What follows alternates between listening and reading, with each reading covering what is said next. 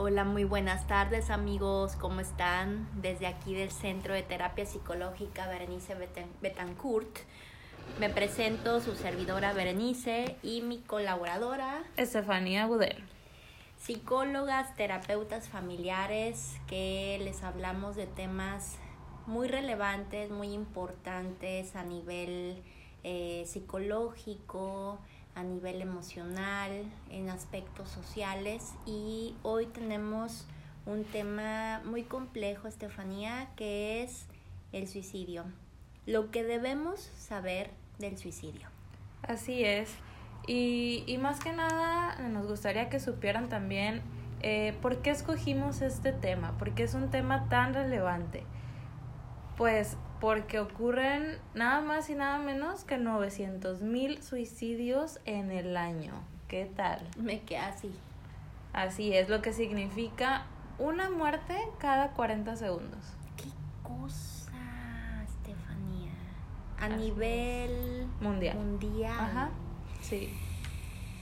No, no, no, cifras muy alarmantes que el tema aquí en Guaymas, Empalme y, y los pueblos circunvecinos, los municipios circunvecinos se puso muy, muy alarmante hace dos años. Sí. Y, y se hizo una estadística a nivel nacional y quedamos en cuarto lugar. Sí, de hecho, a nivel mundial es la tercera causa de muerte entre las personas de 15 a 44 años. ¡Wow! Es, es un rango de edades bastante amplio. Totalmente. ¿Entramos todos? Sí, y aparte que eh, esas son las cifras de los que lo logran, ¿no? Porque de cada 20 personas que lo intentan, una lo logra. De entonces, 20 personas que lo intentan, uno lo logra. Ajá, entonces tenemos como un doble de, de intentos. Es tremendo. Eh, fíjense que hace tres años y cachito más o menos, este, si no es que menos, me dediqué a abordar eh, un, como un tipo campaña de prevención del suicidio aquí en la fanpage, bueno, en la fanpage, aquí estamos en Anchor, este, y me, me daba mucha curiosidad cómo respondían eh, los, los fans de la página y lo que a mí me motivó mucho era que ellos me pedían más información. Entonces hice un live específico del tema del suicidio. Factores de riesgo, factores de protección, que, que son datos que ahorita Estefanía nos va a proporcionar. Y ese live eh, tuvo un impacto a nivel personal de Berenice y a nivel audiencia de la página muy, muy positivo porque de ahí eh, las personas entendieron que el tema se tiene que abordar con mucha delicadeza, con mucha mesura y, y de verdad cuando yo me atreví a hablar del tema porque es un tema muy complejo, muy fuerte, eh, sí me cambió el chip, Estefanía. Sí, ahí si gustan irse a todos los videos de la página para que lo, lo puedan rescatar. Este, creo que hablé más de una hora del tema y sí fue diferente el antes y el después de haber abordado, porque es un tema muy sensible. Eh, a mí me, me, agrada mucho la teoría de Bosormen y Nagy, que son unos teóricos que hablan de las eh, de los aprendizajes y de los patrones transgeneracionales familiares. Y este tema del suicidio, ellos lo comentan como si hay suicidio en la familia y de, de generaciones anteriores, se queda un legado de tristeza y de desesperanza porque ahí tú les estás diciendo a tus sucesores familiares cómo se arreglan los problemas de la vida. Y en, en esa temática del suicidio, la la lo paradójico es la vida se arregla muriéndose.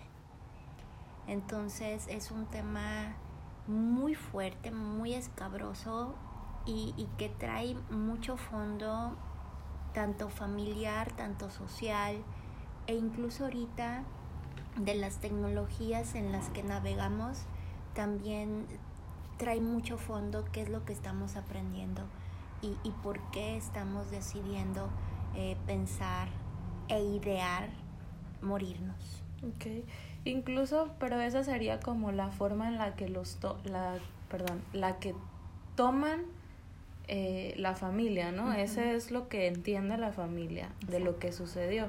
Sin embargo, sabemos que existen otras otras formas, no no la muerte, sino otras formas. Totalmente, porque esa es una manera insana, eh, impulsiva, eh, depresiva de, de arreglar los, los problemas.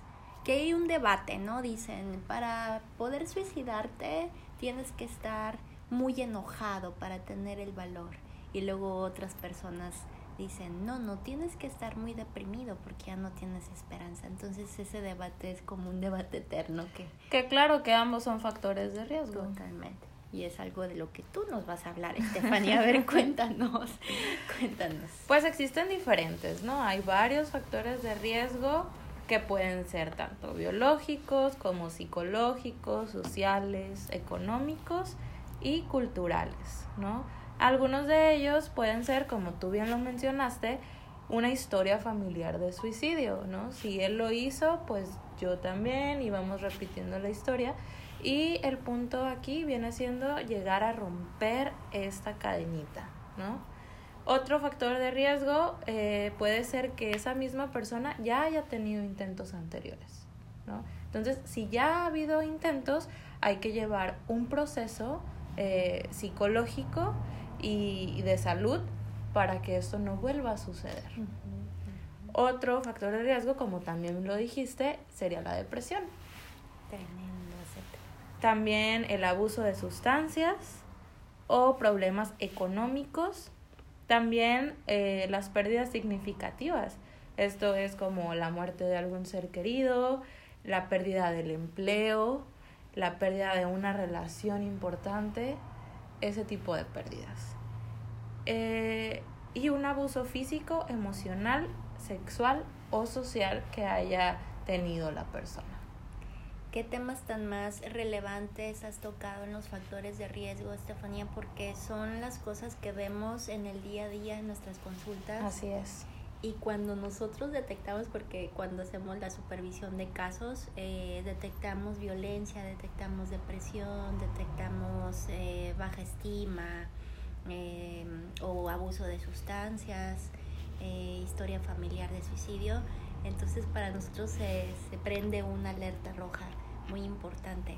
Y por ejemplo, voy a detenerme en el tema de la depresión porque hasta hoy por hoy, en el siglo XXI, las personas, algunas, ¿verdad?, piensan que no existe la depresión orgánica, ¿sí? Y cada vez estoy más segura si nosotros, desde que lo estudiamos en la licenciatura y, y nos echamos el DCM4, que en ese entonces era ese y ahorita es el 5, este pues ya lo entendíamos y cuando lo estamos tratando en consulta, pues lo entendemos aún más con la empatía que necesitamos tener para poder entender al paciente y ayudarlo. Pero cuando ya de plano es así tan evidente y lo tenemos así palpante enfrente de nosotros, es cuando le decimos al paciente, mira, esto te va a ayudar, cosas que tú puedas hacer son muy importantes para que tengas una mejor calidad de vida, sin síntomas tan depresivos como los que traes. Y el paciente regresa a la próxima sesión, Estefanía, y no hizo nada de lo que le dijimos.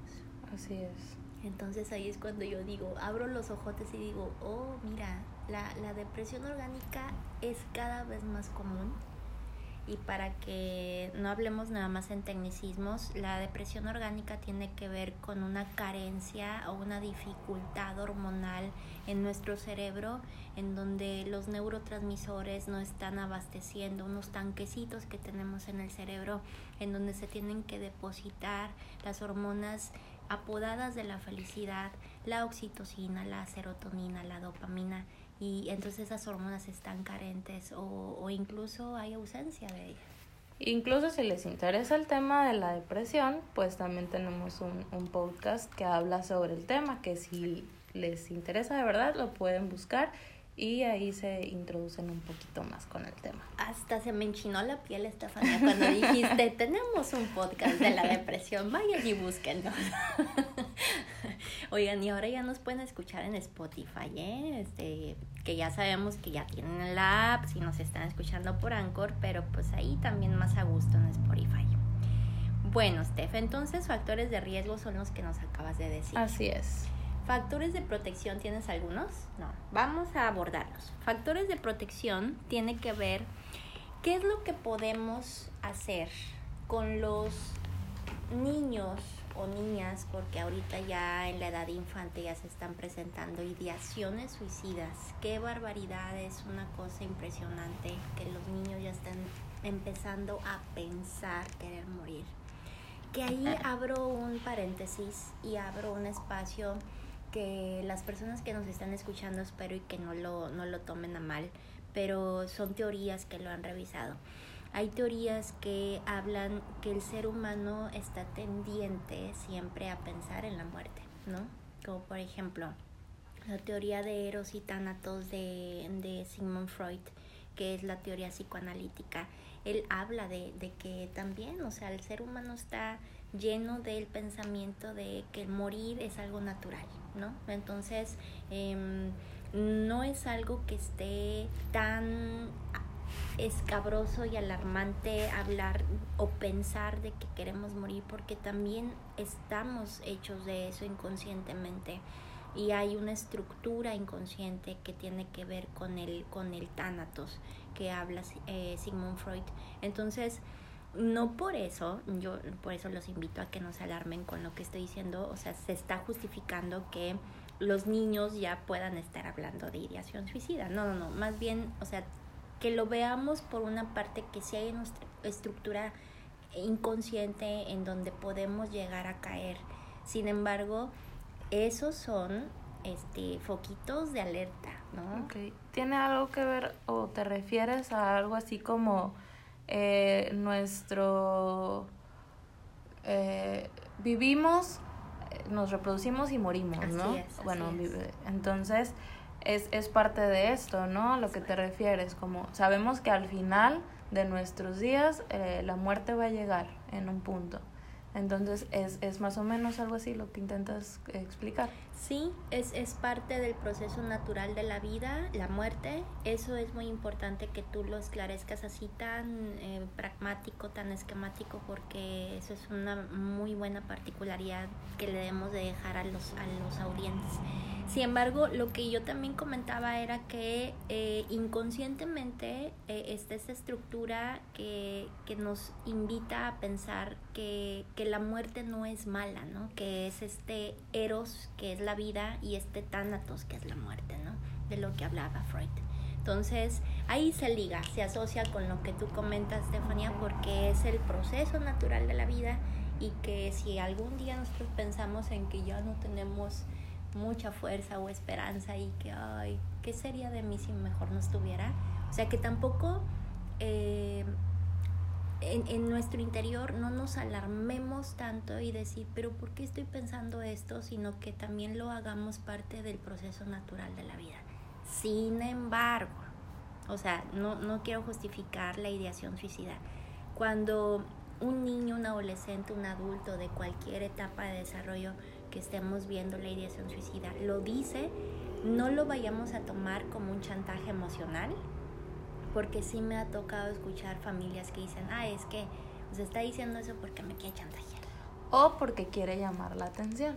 Y es muy común ese pensamiento. Así es. Entonces, no, eso no, por favor, no lo piensen, eso es erróneo eso no queremos que se lo lleven de nuestro podcast, queremos que sí atiendan esa ideación suicida, aunque les hayamos platicado lo de Eros Thanatos y lo del proceso de desarrollo vital. O sea, más bien eso fue un paréntesis que se abrió y eh, cuando haya una ideación suicida expresada, verbal o por escrito, porque también las personas eh, que traen tendencia suicida hacen mucho este, este mm, ritual de cartas, ¿no? Sí. De, como de despedida, pues. Entonces, algo que tienen que tener muy en cuenta es que las personas eh, hacen rituales muy específicos en el tema del suicidio, ¿no?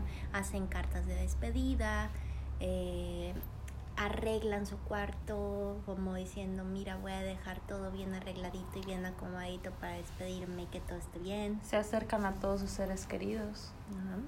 Eh, empiezan a dejar mensajes, ahorita que está muy ad hoc lo de la tecnología, ¿no?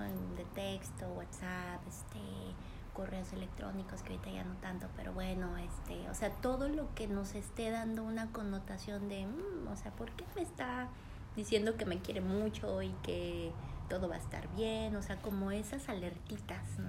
Y por más que uno piense que, que es para llamar la atención o que me está chantajeando, eh, como bien dijimos ahorita, que son mitos, por más que uno crea esto, es importante acercarse a un tratamiento psicológico porque por más que yo crea esto, no está de más. Y más que perder algo, vamos a ganar muchísimo si eh, lo descartamos, ¿no? Así es. Entonces, si lo descartamos, estamos teniendo un punto ciego a nivel familiar y, y entonces ese punto ciego puede eh, desencadenarse en una situación muy difícil que, que va a llevar a un tema que tiene que ver con los legados familiares, ¿no? Eh, Factores de protección. Cuando veamos ese tipo de alertas, siempre acudir con un especialista. ¿Sí? O sea, si tenemos a la mano este, a un amigo médico, este, psicóloga, psicoterapeuta, este, trabajadora social, trabajador social, o sea que preguntemos, que nos informemos o incluso hay líneas de atención para el suicidio. Así es. Sí, que en la página vamos a vamos a ponerlos y los vamos a investigar y los vamos a poner en la fanpage. Este entonces, que se acerquen para eh, preguntar qué es lo que pudiera estar pasando o incluso, ¿no? Que, que se desprendan de, de alguna cantidad eh, a lo mejor asumida para otra situación económica y que digan, bueno, vamos a, vamos a asumir primero este detalle y este pendiente y vamos a tratarlo con los especialistas. Eso es un factor de protección, no hacer caso omiso, sino más bien voltear a ver esa señal. Otro factor de protección tiene que ver con que las personas tenemos que estar muy atentas de los comportamientos y no nada más en la familia, eh, escuchas, Em, en el trabajo también, ¿sí? Porque el trabajo es como nuestra segunda casa, es como nuestra segunda familia, ¿no? Que a veces se vuelve la primera, ¿no? Sí, yo digo que sí, para mí sí. Entonces, este, que nos acerquemos y que preguntemos cómo estás, este, te puedo ayudar en algo, mírate, te brindo mi amistad, mi escucha, este, para cuando tú lo necesites, ¿no? O sea, que no nada más tenga que ser yo la que me acerco o, que te pregunte, sino que tú tengas la confianza. Entonces es como acercarnos, bueno, no como, es acercarnos físicamente. Ahorita con lo del coronavirus no tanto, ah, este, pero pues que sí, que podamos eh, ser mm, personas atentas psicológica y emocionalmente con, con los demás, ¿no? En cualquier relación, porque también tiene que ver con la relación familiar, relación laboral, relación recreativa que eh, encabeza la, los deportes, el ejercicio que hagamos, en las actividades que nos desenvolvemos para regocijar el espíritu. Este, ajá, las relaciones de pareja, qué importante eso. ¿Por qué crees que es tan importante en las relaciones de pareja? Creo que lo tomamos como una red de apoyo a veces principal, porque es una persona en la cual confiamos, debemos de confiar, nos, eh, nos sentimos a veces seguros en ese lugar Entonces es una persona que, que nos conoce a profundidad y, y es una persona que se puede dar cuenta de estos cambios que empezamos a presentar. Sí, qué importante. Cuando, cuando estamos tan inmersos en nosotros mismos y a lo mejor ya no tenemos como muchas ganas de platicarlo con nadie porque no lo entienden o no, no lo asimilan como uno, pues a veces la única persona que tenemos es, es el novio, la novia, el esposo, la esposa. Entonces, o el, el amigo obvio, ¿no? Entonces es, es muy importante. Bueno, factores de riesgo ya, ya les mencionamos estos tres y un último es que... De protección. Eh, perdón, perdón, perdón, perdón, de protección. Le estaba diciendo a Estefanía que ya me siento un poquito cansada este, este mes del año porque nosotros tenemos que tener espacios de, de descanso eh, cada trimestre. Entonces por eso ya me ando equivocando mucho. Este... Eh, los factores de protección son estos tres que ya les comentamos. Y un cuarto para ya cerrar nuestro podcast es que ustedes también como padres de familia, como adultos que están vigilando, porque esa es la palabra correcta, la vigilancia tiene que ver con cuidar atentamente sin sobreproteger a los menores de edad, que ustedes también se interioricen y digan, bueno, cuando yo estaba de su edad, cuando yo estaba más joven, eh, en algún momento de mi vida me sentía tan desolado o tan desesperada o tan desesperanzada que también pensé en no querer existir. Háganse esa pregunta y van a ver que van a ser y van a poder ser más empáticos con los más jóvenes que ustedes y que si ustedes en este momento están pasando por una situación que les haga pensar no querer estar en este mundo, eh, no, no duden ¿eh? y búsquennos. Eh, incluso estamos brindando contención emocional y psicológica por medio de nuestro inbox de la fanpage por esta cuestión del coronavirus, del COVID-19 y que ustedes puedan eh, aprovechar este espacio para, para desahogar algunas cosas que traen por ahí ahí rezagadas y que muy probablemente tenga que ver en, en su defecto, ¿verdad? Eh, con el tema de, del día de hoy. Bueno, tema muy largo, Estefanía, pero ya tenemos que cortar nuestro podcast. Este, porque hay muchas otras ocupaciones y para invitarlos a que llamen al 622 103 0012 con nuestra asistente Juliana de lunes a viernes de 9 a 1 o de 3 a 7 de la tarde o sábados de 9 a 3 para generar su cita o pedir informes de nuestros servicios. Recuerden que eh, brindamos terapia individual a niños, adolescentes, adultos y terapia de pareja y familia. Steph, nos vamos. Así es, espero que el tema haya sido de su agrado y aquí seguiremos eh, trayéndoles más temas que también esperemos les gusten. Y si quieren escuchar algún tema en específico, déjenos sus comentarios y díganos de qué les gustaría escuchar. Sí, por favor, ayúdennos porque a veces decimos, bueno, ¿qué les interesará? Y nos proyectamos ahí en ustedes, pero, pero nos podrían ayudar eh, comentándonos. Muchas gracias, bonito fin de semana, que ya es jueves. Qué rápido, ¿verdad? Ya casi se acaba la semana. Nos vemos, chau chau. Bye. Cuídense mucho del coronavirus.